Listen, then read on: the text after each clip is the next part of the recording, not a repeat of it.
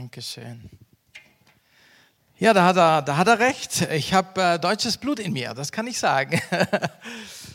Wir werden gleich dazu kommen, warum. Und ähm, ich möchte mich ganz kurz vorstellen. Mein Name ist Luigi. Ich bin verheiratet mit einer wunderbaren Person, Cinzia.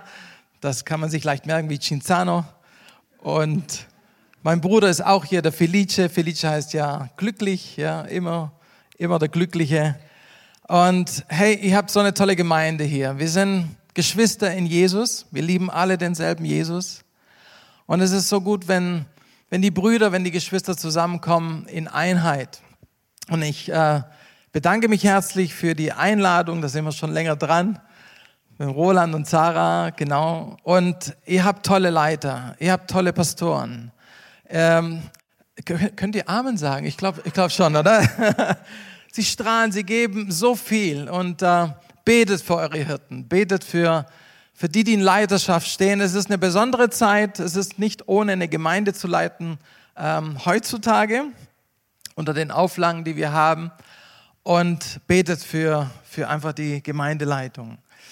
Ich möchte einen Eindruck noch ganz kurz weiter sagen. Und zwar, wenn es hier Singles unter uns gibt, da hatte ich vorhin gerade einen Eindruck, dass du mit einer Hand, ja, du sehnst dich ja nach Partnerschaft, aber mit einer Hand hebe dich immer am Kreuz fest und mit der anderen Hand lade deinen Partner dazu ein. Und wenn es der Richtige ist, dann muss er das Kreuz lieben. Wenn er Jesus liebt, dann liebt er dich auch. Amen. Das war einfach ganz kurz im Lobpreis, als ich das Kreuz gesehen habe, wollte ich das weitergeben. Ja, was kann ich zu mir sagen oder zu uns sagen, auch als äh, Gemeinde? Vor 20 Jahren hier gab es den ersten italienischen Gottesdienst. Ich selber bin in Weibling geboren, schon ein paar Jahre her. Und wir haben dann in jungen Jahren Jesus erlebt. Ich habe äh, mich mit 20 zu Jesus äh, bekehrt. Ich habe mich entschieden. Ich werde gleich ein bisschen berichten aus einer Not heraus, also aus ähm, einer äh, Krankheit namens Morbus Hodgkin, das ist ein Lymphknotentumor. Äh, und ja, wir haben uns in Jesus verliebt. Wir haben uns in jungen Jahren in Jesus verliebt. Und wir sind erstmal durch Täler durch, ganz tief runter. Und wenn du da unten bist, ja, in den Psalmen heißt es ja, in den Tiefen habe ich dich gemacht. Also da oben sein ist schön, wenn es einem gut geht und alles läuft. Aber wenn du da unten bist und dir kann niemand mehr helfen und du hast nur noch Jesus, dann ist Jesus genug, um dein ganzes Leben wieder aufzubauen. Den geknickten Halm hat er nicht abgebrochen, den glimmenden Docht hat er nicht ausgelöscht. Und das ist unser Jesus. Es ist der Jesus, der mit dir durchs Feuer geht. Manchmal hält er uns drin, um uns zu läutern. Manchmal holt er uns auch gleich wieder raus. Bei mir war es so, er hat mich drin gelassen und es gab Momente, wo ich, wo ich echt nicht mehr konnte. Ich habe gesagt, Jesus, kannst du mich bitte herausholen aus dem Ganzen? Ich will nicht mehr, ich kann nicht mehr, ich habe keine Lust mehr. Und Jesus sagt, ich werde dich nicht rausholen, ich werde mich mit dir ins Feuer schmeißen. Und wir brennen zusammen. Und wenn du so eine Erfahrung machst, du musst sie nicht unbedingt machen, jetzt wie in meinem Leben, aber es schweißt dich zusammen. Und dann bist du ganz tief verbunden mit Jesus, mit dem, der dich gemacht hat zu dem, wo wir wieder zurückkehren werden. Du bist auf Reise, weißt du das? Wir sind auf einer Reise und wir brauchen auf dieser Reise ein Ziel. Und das Ziel ist nicht hier ein schönes Häusle zu bauen, ist auch gut, alles legitim, aber wir haben eine Ewigkeitsbedeutung. Und unser Jesus hat eine Ewigkeit für dich vorbereitet und geplant, mit ihm zu sein für immer. Im Himmel gibt es keinen Schmerz, im Himmel gibt es kein Leid. Im Himmel gibt es keine Krankheit. Es gibt keine Probleme. Es ist alles absolut gigantisch und harmonisch. Und jedes Mal, wenn wir Gottesdienst feiern, dann holen wir einen Himmel hier runter auf Erden. Und bei Jesus erleben wir, er hat sich immer vollgetankt mit dem Himmel. Ich kann es mal so beschreiben, er war mit dem Körper hier auf der Erde, aber den Kopf hat er im Himmel. Er hat himmlisch gedacht. Und nur so, glaube ich, können wir auch am Anfang zu Jesus kommen und dann, die Bibel sagt, bis ans Ende beharren. Verlieren niemals Jesus unterwegs. Da, wo er ist, da soll auch mein Diener sein. Und ja, das einfach zur Ermutigung.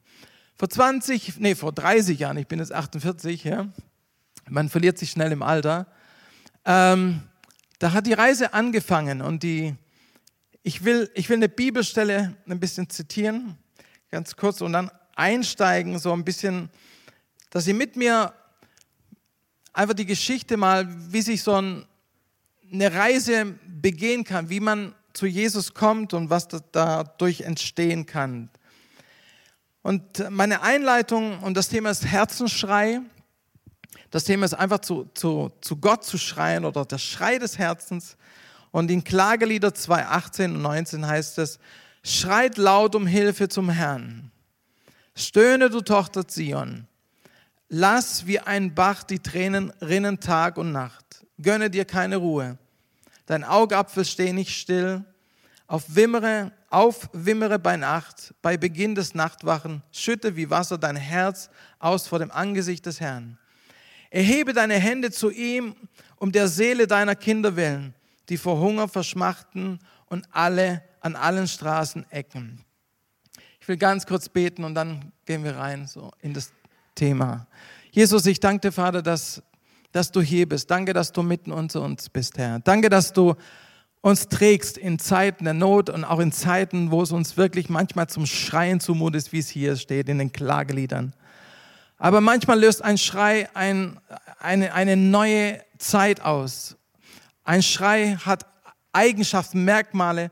Und wenn wir da an diesen Punkt kommen, wo wir zu Gott schreien, dann bist du Hörer des Gebets und du holst uns daraus aus den tiefsten der Finsternis und stellst uns ins Licht in Jesu Namen. Amen. Ja, mein Leben hat mit einem Schrei angefangen. Mein Leben mit Jesus hat mit einem, wahrscheinlich als Kind, als Baby natürlich auch.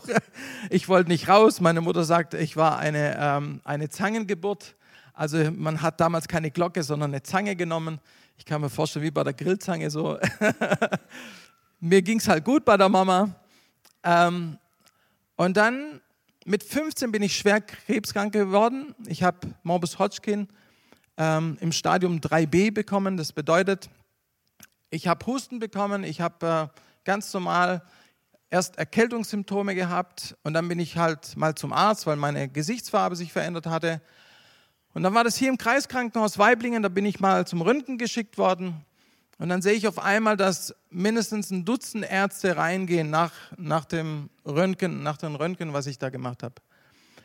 Und dann hat man erst meine Mama und meine Tante reingerufen und als sie wieder rauskam, also als meine Mama rauskam, habe ich sie im Gesicht sehen, ich habe sie im Gesicht sehen können, dass es was, was Ernstes ist.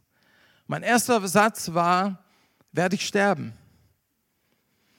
Und die Ärzte hatten zu dem Zeitpunkt noch nicht so sowas gesehen, also nicht so oft. Es war ein Lymphknoten oder mehrere Lymphknoten wurden zu einem Knoten ähm, sind geschwollen und äh, diese Schattierung, die war so groß wie ein Kinderkopf. Das heißt, ich hatte im Mediastinium, also zwischen Herz und Lunge, einen großen, gewaltigen Lymphom oder einen Lymphknoten. Und das war so der Anfang von dem, was jetzt eigentlich das Happy End dann am Schluss ist. Und hier heißt es in Klagelieder, schreit laut zu dem Herrn. Und das war so die Anfänge, wo, es gebrodelt hat. Aber ich bin nicht so im Glauben ähm, quasi erzogen worden, sondern wir hatten einen gemischten Glauben. Also erstmal katholisch gläubig geworden, aber gemischt dann halt mit auch viel Hokuspokus dabei und äh, ein bisschen, äh, ja, mal einen, äh, andere Quellen anzuzapfen. Und dann habe ich diese Diagnose gehabt und ich habe äh, die Ärzte gesagt, okay, die Ärzte sagten mir, wir müssen jetzt einfach schnell handeln. Aber so gehst du in eine, in eine Lebensphase rein mit 15, da war ich 15, ähm, wo es richtig schon schwer war für mich. Und die Ärzte haben zu dem Zeitpunkt gesagt, okay, wir müssen es beobachten, wir, wir schauen erstmal, was es ist. Dann hat man hier ähm, am Schlüsselbein hat man mir, mir, einen Lymphknoten, also einen Teil des Lymphknotens abgenommen. Man hat versucht, das zu punktieren. Und dann haben sie die Diagnose gehabt, Morbus Hodgkin 3b. So.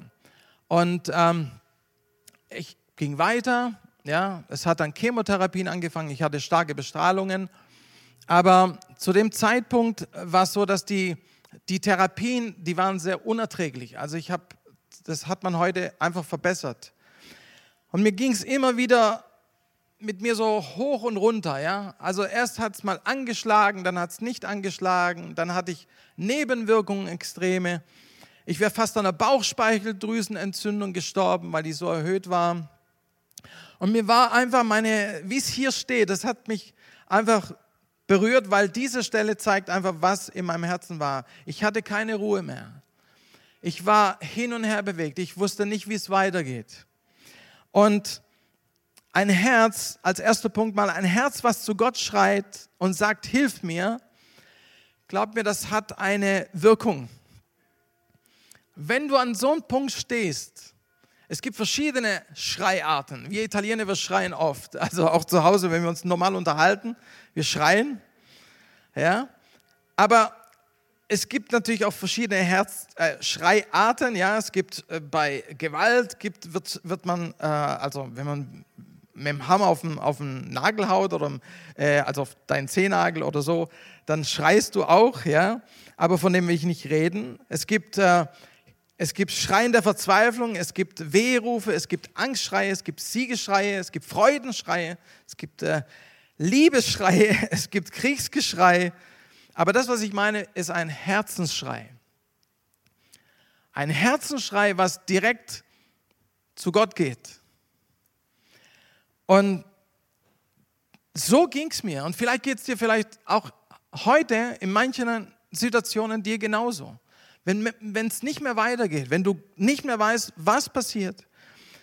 Und es gibt verschiedene Aspekte zu diesem Thema und habe auch mal in der Bibel mir ein paar Männer und Frauen angeschaut, die zu Gott geschrien haben. Moses schreit zum Beispiel, lass mich deine Herrlichkeit sehen. Die ähm, Abel, das, das Blut Abels schreit zu Gott, auch im Anfang der Bibel. David in seinem Psalmen sagt von Inbrunst, sagt, erforsche mich, Herr. Ich schrei zu dir, ich, ich kann nicht mehr. Und zu Jesus kommen wir dann gleich, als er am Kreuz Eli, Eli, lama sabachthani schreit. Und das hat eine Power ohne Ende, wenn du schreist. Also wenn dieser Schrei, vom, das geht nicht um Lautstärke, es geht um diese, dieses inbrünstige, Herr, hilf mir. Herr, ich brauche dich. Ich bin, ohne dich bin ich verloren. Und ich mache mal mit meiner Geschichte weiter. Ich habe fünf Jahre lang gegen Krebs gekämpft, zwischen 15 und 20. Ich hatte, wie gesagt, mehrere Chemos bekommen. Dann habe ich eine Zeit lang, so ein Jahr und acht Monate, hatte ich ein bisschen Ruhe. Und dann war der Punkt erreicht, wo das Ding wieder von vorne anfängt. Also man hat wieder Schattierungen gesehen, man hat wieder Chemos angefangen, dann haben sie erst angesprochen und dann auf einmal nicht mehr. Dann hat man mich verlegt oder man hat mir gesagt, wir müssen operativ eingreifen, wir müssen am offenen Brustbein ähm, aufmachen und schauen, ob wir es operativ wegbekommen, auf der Schillerhöhe. Und auf der Schillerhöhe, ja, da, da stehst du vor einer achtstündigen Operation. Man wusste nicht, also ungefähr, wie lange es dauert, aber meine Operation hat über acht Stunden gedauert. Und die haben gesagt, gleich bei der Besprechung, 50 Prozent, dass sie das überhaupt überleben. Also bei dieser Art, weil sie müssen ganz nah an der Luftröhre schneiden. Und ich war damals 20. Wie geht es dir dabei bei so einer Diagnose und bei so einer Situation, die ist wirklich zum Schreien zumute? Auch da hatte ich wieder keine Ruhe, weil es war wie ein Stehaufmännchen, fünf Jahre lang gekämpft ohne Ende. Und ich habe mich operieren lassen, die Operation ist gut gegangen. Bei der äh, Visite nach der Operation hat es geheißen, es gibt eine gute und eine schlechte Nachricht. Die gute Nachricht zuerst. Die gute Nachricht, dass sie es überlebt haben. Die schlechte Nachricht, dass sie viel Blut verloren haben. Deswegen habe ich Blutkonserven bekommen. ähm, und auch die schlechte Nachricht, sie, sie mussten einen linken Keil des Oberlappens, des linken Oberlappens rausnehmen. Also ich werde mein Leben lang kurzatmig sein. Beim Treppensteigen werde ich kurzatmig sein. Und dann zudem mussten wir einen künstlichen Herzbeutel implantieren, weil dieser Herzbeutel auch mit dem Tumor, ich kämpfe gegen eine Fliege, Aber wenn sich da was anbrodelt, dann schrei mit ganzem Herzen zu Jesus. Schrei diesen Namen Jesus. Ich kenne eine Geschichte von einer jungen Frau, die wurde in Neapel in ein Auto gezerrt, sie wollten sie vergewaltigen. Und sie wusste sie nicht mehr weiterhelfen. Sie haben sie dann quasi so, in so auf so einem Bauernhof gefahren. Sie wollten sie vergewaltigen. Und dann hat sie auf einmal ganz laut geschrieben, Jesus!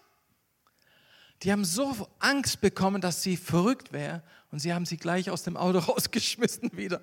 Ihr ist nichts passiert.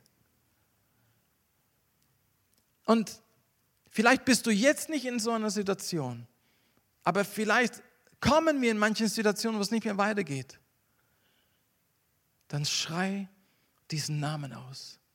Schrei zu zum Vater. Wenn du in Christus bist, dann kennst du den Vater. Dann brauchst du nicht mal Gott schreien, sondern Vater. Jesus. Hier heißt es, der Vorhang zerriss, die Gräber gingen auf, die Toten sind auferweckt und ein Erdbeben geschah. Alles, wenn wir zu Jesus schreien. Wie geht die Geschichte in meinem Leben weiter? Ich musste wieder zurück ins Krankenhaus. Es ging, nicht, es ging mir nicht besser nach diesem Schrei, erstmals. Was ich gleich spürte, weil diese Tante von meinem besten Freund hat gesagt, hey, lad ihn doch in deinem Leben ein. Und ich wusste, ich kannte nur Jesus von Religionsunterricht oder so ein bisschen von den Überlieferungen. Aber ich habe dieses Gebet gesprochen, ich habe gesagt, Jesus, komm in meinem Herzen, komm und mach mein Leben neu. Was ich sofort gespürt habe, war ein Friede, der höher ist als alle Vernunft. Das war wirklich, ich habe ich hab meinen ganzen Verwandten, ich habe ihnen Frieden geschenkt, weil der Friede über, über mein Leben war. Das, war über, das ist übernatürlich. Auch wenn ich hier vorne stehe, das ist übernatürlich. Nimm das Über weg von meinem Natürlichen und dann ist nicht mehr viel übrig. Und in dem Moment, also ist ein Friede, der höher ist als alle von uns in meinem Herzen reingekommen. Und die Ärzte, die dann auch mich weiter behandelt haben, gesagt, sie strahlen so eine Ruhe und so einen Frieden aus. Das ist echt nicht normal. Wenn man zu ihnen ins Zimmer wir sind gern bei ihnen. Wir spüren einfach den Frieden. Und dann ging es aber mit meinem Körper einfach von schlecht zu noch schlechter. Ich wurde verlegt. Es gab eine, eine Visite, eine Aufklärung. Sie haben mich und meine Verwandten, also die, die es hören durften, wir wurden aufgeklärt und sie sagten, wir werden sie jetzt palliativ auf eine Palliativstation legen und wir werden nur noch schmerzlindernde Therapien machen. Also es gibt keine Heilungschancen mehr. Wir haben alles, was wir hatten. Wir haben sie operiert, wir haben Chemotherapien gemacht, wir haben alles gemacht, was wir hatten. Es gibt leider nichts mehr. Da wurde ich verlegt und ich wurde dann beatmet, war dann halt mit vielen Medikamenten, so halb da, halb nicht da. Und eines Morgens, davor hatte ich noch eine Vision, wie ich heirate. Ein paar Tage vor sehe ich mich heiraten. Aber wenn du meinen Körper, ich, ich war nur noch Haut und Knochen, 49 Kilo. Und ich heiraten, das ist nicht normal. Okay, dann kam so eine Vision. Und dann hat der Körper völlig verrückt gespielt, linke Lunge ausgesetzt und so weiter. Und eines Morgens, ich konnte mich kaum noch mal so aufstellen, aber ich, ich, ich, ich schaffe es noch zur Spuckschale, so eine Nierenschale. Entschuldigung, dass ich das jetzt sage. Ich übergebe mich, wie bei oft bei den Therapien, aber in dem Moment kommt zum Propf und es kommt ein, ein Stück Fleischbrocken raus und meine linke Lunge war frei. Und in dem Moment konnte ich wieder atmen. Und eine Stimme in meinem Herzen sagte, Jesus hat dich heute geheilt. Und ich konnte es kaum fassen. Jesus hat mich, ich kann atmen auf jeden Fall, ich kann atmen. Und dann wurde ich hysterisch, ich habe stumm geklingelt und habe dann gesagt, ich kann atmen, ich kann atmen. Ja, die Krankenschwester kam rein, er kann atmen, okay. Sie sieht das Ding, das war mit Blut übersät. Es war so ein walnussgroßes Teil, so ein bisschen wie Kautschuk. Und ich konnte atmen. Und die sagte, ich, ich muss einen Arzt rufen.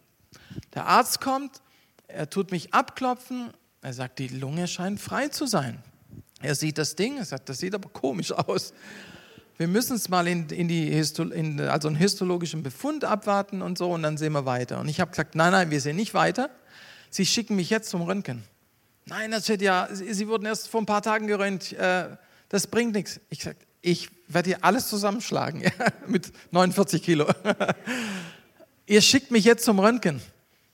Ich habe so mich auf den Kopf gestellt, sie haben mich zum Röntgen geschickt. Ich kam vom Röntgen hoch. Nach einer Weile kam eine Riesenvisite.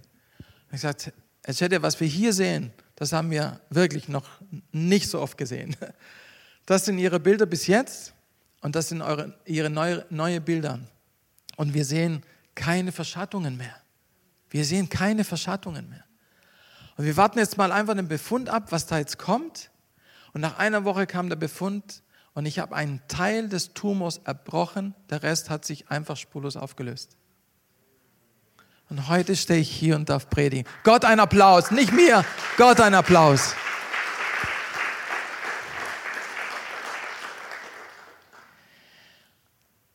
Ich habe es mir nicht erleistet. Ich war kein großer Glaubensheld. Ich habe nichts dafür getan. Was ich nur gemacht habe, ich, ich lege mich ganz still in deine Hand. Ich vertraue dir über den Tod hinaus. Wenn du mich haben willst, dann darfst du mich haben. Wenn du mir nochmal eine Chance gibst, Jesus, dann werde ich für dich mein Leben geben. Und genauso haben wir es getan. Ich habe eine Chance bekommen. Heute leiten wir eine Gemeinde seit über 20 Jahren. Und wir dienen Jesus. Und alles hat mit einem Schrei angefangen, mit einem Schrei des Herzens. Und wenn du hier bist, während der Lobpreis schon sich vorbereitet und nach vorne kommt, wenn du hier bist und du suchst nach, nach Antworten auf deine Lebensfragen und dir geht es vielleicht gar nicht gut, innen drin, Gott kennt dich besser wie jeder andere. Du kannst Menschen was vormachen, aber du kannst Gott nichts vormachen. Ich habe heute über zwölf Narben, 13 Narben habe ich an meinem Körper. Eine habe ich hier im Gesicht, auch Lymphknoten. Das sieht man jetzt wahrscheinlich ein bisschen wegen dem Bart nicht. Aber ich weiß eins, das, was ich am Anfang gesagt habe, das zählt. Wenn du alles verlieren würdest und es bleibt nur noch Jesus, ist Jesus genug.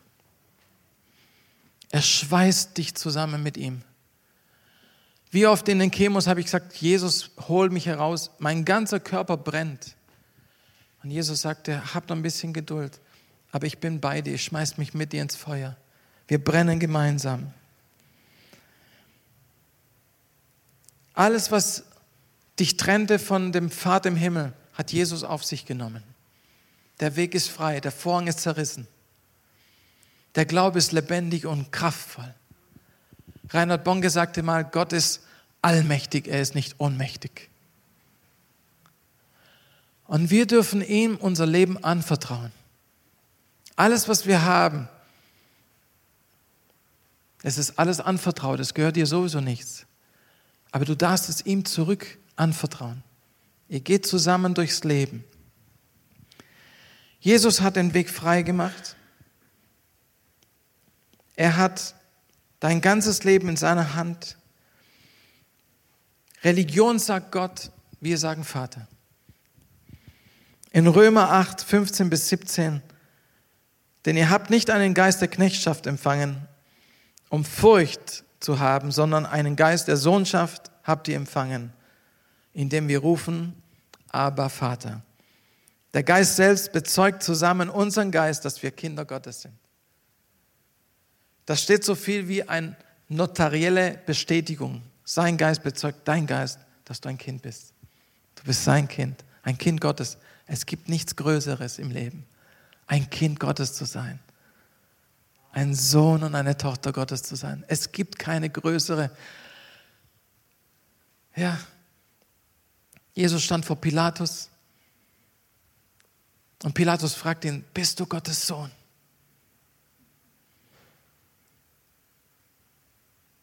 Und Jesus sagt zu ihm, du sagst es. Wisst ihr, was das bedeutet?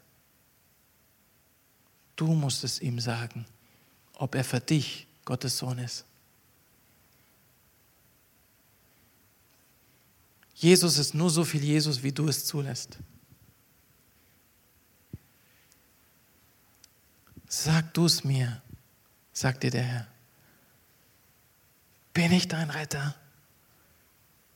Bin ich dein Helfer? Kann ich alles? Vermag ich alles für dich? Du musst es ihm sagen. Lasst uns zusammen aufstehen und in die Ehre geben.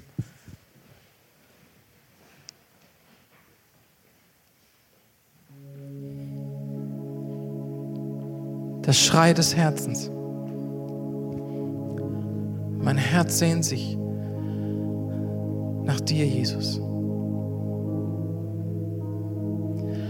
Und vielleicht ist dein Herz genauso an der Stelle, vielleicht noch nicht ganz so weit, dass du so von Inbrunst schreist zu ihm.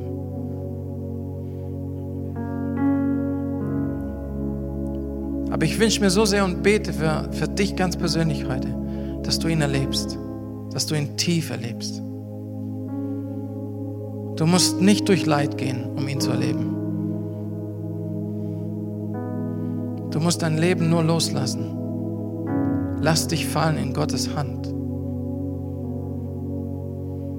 Mein Freund, ich weiß nicht, wie lange ich leben werde. Ich kenne meine Tage nicht. Ich kenne nur den Tag meiner Geburt. Aber ich weiß nicht, wie lange ich leben werde. Aber kannst du wie in meinem Leben sagen, du darfst mich holen, Jesus, wann du willst? Auch wenn es jetzt passieren würde, Darf er dich nach Hause holen? Wärst du bereit? Das geht nur, wenn du ganz tief innen drin ihn erlebt hast. Und ich will dich einladen, während du vielleicht deine Augen schließt und einfach zu Gott schaust. Ich sage immer wieder, wenn du mich sehen willst, dann schau auf mich. Aber wenn du Jesus sehen willst, dann mach deine Augen zu. Und schau, wie Jesus dich jetzt abholt, da wo du stehst. Du bist ein geliebtes Kind. Er liebte dich, bevor du warst. Und ich bete, dass diese Worte dein Herz einfach berühren und dich reichen. Dass wenn du hier aus dieser Tür rausgehst, dass du mit Jesus einfach lebst und dass du mit ihm gehst. Weißt du, wenn ich von Jesus erzähle, dann dann ist es so, wie wenn man eine vielleicht etwas ganz, ganz Tolles und Kostbares erklären will. Wie wenn du eine Torte beschreibst, die wunderbar schmeckt. Aber Jesus sagt, wenn ihr mich kostet, wenn du mich schmeckst, dann wirst du wissen, von was dieser Pastor da erzählt. Erst dann wirst du verstehen. Und mein Gebet, dass du ihn schmeckst. Schmecke, wie Jesus, wie gut er ist. Er ist ewig. Er kann das ganze Leben einfach abwarten bis zu deinem Schluss. Aber lebe heute mit Jesus. Verschiebe es nicht auf morgen. Lebe heute mit Jesus. Komm, Heiliger Geist, und berühre unsere Herzen. Berühre auch die Herzen da, wo sie stehen, Jesus, in Kummer, in Leid, in offenen Fragen. Wir schreien zu dir die ganze Situation um uns auch. Herr, wir schreien zu dir. Hörst du nicht, wie viele, viele Herzen zu dir schreien, Jesus? Ja, manche sagen Gott. Aber als du Jesus empfangen hast, hast du den Weg, die Wahrheit und das Leben erlebt. Du darfst Vater sagen. Aber lieber Vater. Jesus hat nur an dieser Stelle gesagt, Gott. Es ist die einzigste Stelle. Du kannst gern, wenn du die Bibel kennst, komplett auseinandernehmen. Schau mit der persönlichen Anrede, wo Jesus jemals noch irgendwo sagt, Gott. Er nennt ihn immer Vater. Religion sagt Gott. Christen sagen Papa.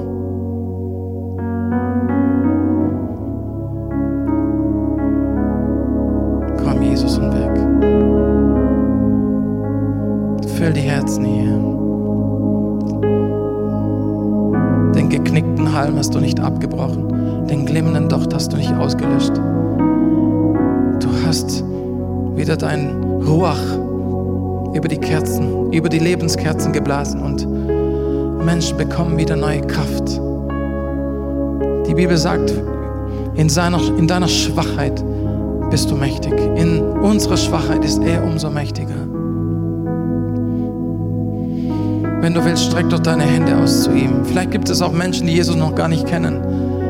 Wenn du das willst, dass wir für dich beten, streck deine Hand aus. Gott erreicht dich auch da oben, da unten, egal wo du stehst, egal wo du, wo du bist. Deine Hand ist nicht zu kurz, um dich zu erreichen. Wunderbarer Vater, Heiliger Geist, Friedensstifter, Jeshua, komm und füll die Herzen neu. Du schenkst Hoffnung, du gibst Frieden, du gibst Kraft. Ich löse auch die göttliche Berufung über dein Leben.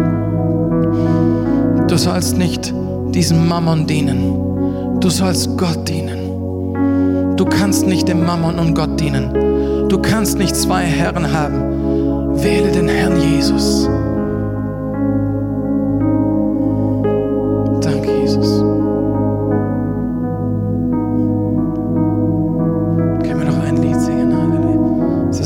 Kraft Gottes hier.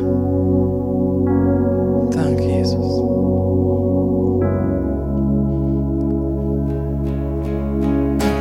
Danke, Jesus. Seine Gegenwart umgibt uns. Er wirkt gerade in deinem Leben.